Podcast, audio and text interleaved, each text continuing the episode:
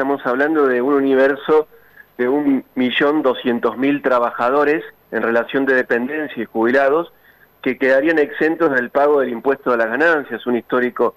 reclamo del sector asalariado y de los sindicatos en Argentina de no grabar los salarios, eh, sobre todo en aquellos salarios que no son tan importantes en cuanto a su magnitud. Como bien decís, Susana, se está debatiendo en estos momentos el proyecto que presentó el oficialismo es decir, que es muy probable que termine en buen puerto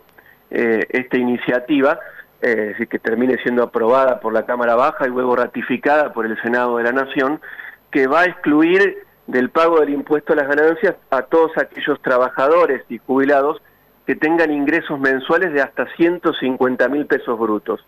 Eh, esta medida, sin duda, es una medida esperada y que es muy demandada por los distintos sectores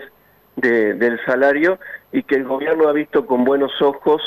llevarlo adelante, por supuesto, porque estamos en un año electoral e intenta volver a seducir a los sectores de clase media y media alta eh, que habían sido muy golpeados, que han sido muy golpeados a lo largo del año pasado por la pandemia un proyecto de ley que va a impactar ¿no? positivamente en lo que tiene que ver en el bolsillo de, la clase media, de la clase trabajadora argentina, eh, cuando se sancione, cuando tenga luz verde este proyecto de ley. Sí, va a impactar en el bolsillo de la clase media, eh, aquellos que ganen entre 150 mil y 173 mil pesos brutos eh, verán reducido el pago del impuesto y aquellos que ganen por debajo de los 150 mil no pagarán nada eh, también incluye otros cambios, Javi, el, proyecto eh, que se están discutiendo, como eh, no tener en cuenta el pago del aguinaldo para aquellos que tengan salarios inferiores a los 150 mil, es decir, que el sueldo anual complementario no entre en el cálculo del impuesto a las ganancias. Como así también las horas extra, se daban situaciones un tanto insólitas con eh, el esquema tributario anterior de que no era conveniente realizar horas extras porque el salario de bolsillo terminaba siendo inferior a no realizarlas producto de lo que había que pagar del impuesto a las ganancias y lo mismo sucede con los viáticos que estarían excluidos del cálculo. Otra buena noticia de prosperar este proyecto es que será retroactivo, chicos, es decir, que a todo, todo aquello que se pagó durante los meses de enero, febrero y que se pagará a lo largo del mes de marzo será devuelto en el mes de mayo, luego de que se sancione el proyecto. Cuenta este, esta iniciativa con el beneplácito de, de la CGT,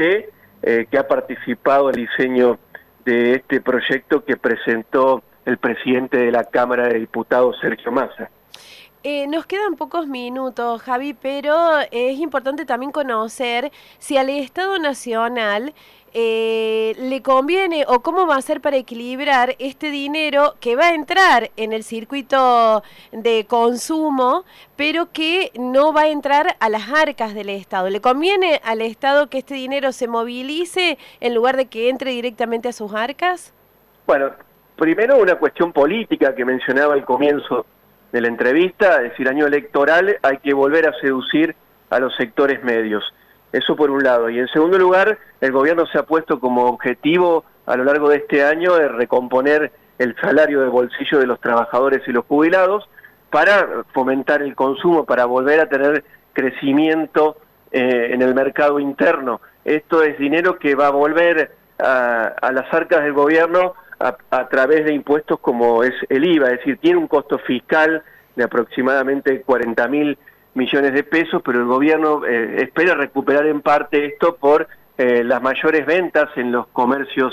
del mercado interno. Y el otro dato importante, chicos, es que se empiezan a cerrar algunas paritarias que de la mano de la reducción del impuesto a las ganancias y de los porcentajes que se están negociando van a significar también una mejora en el golpeado salario de los trabajadores que lleva tres años de caída en el poder adquisitivo. Por ejemplo, es el, una es el caso de los docentes cordobeses, que ayer se conoció la propuesta del gobierno provincial de un aumento a lo largo del 2020 del 35%, eh, efectivas en cinco tramos eh, y con una cláusula de actualización en noviembre. Es decir, que la política de ingresos que ha diseñado el gobierno nacional y que eh, se están adheriendo los gobiernos provinciales está saliendo según lo que tiene en mente el ministro de Economía Martín Guzmán.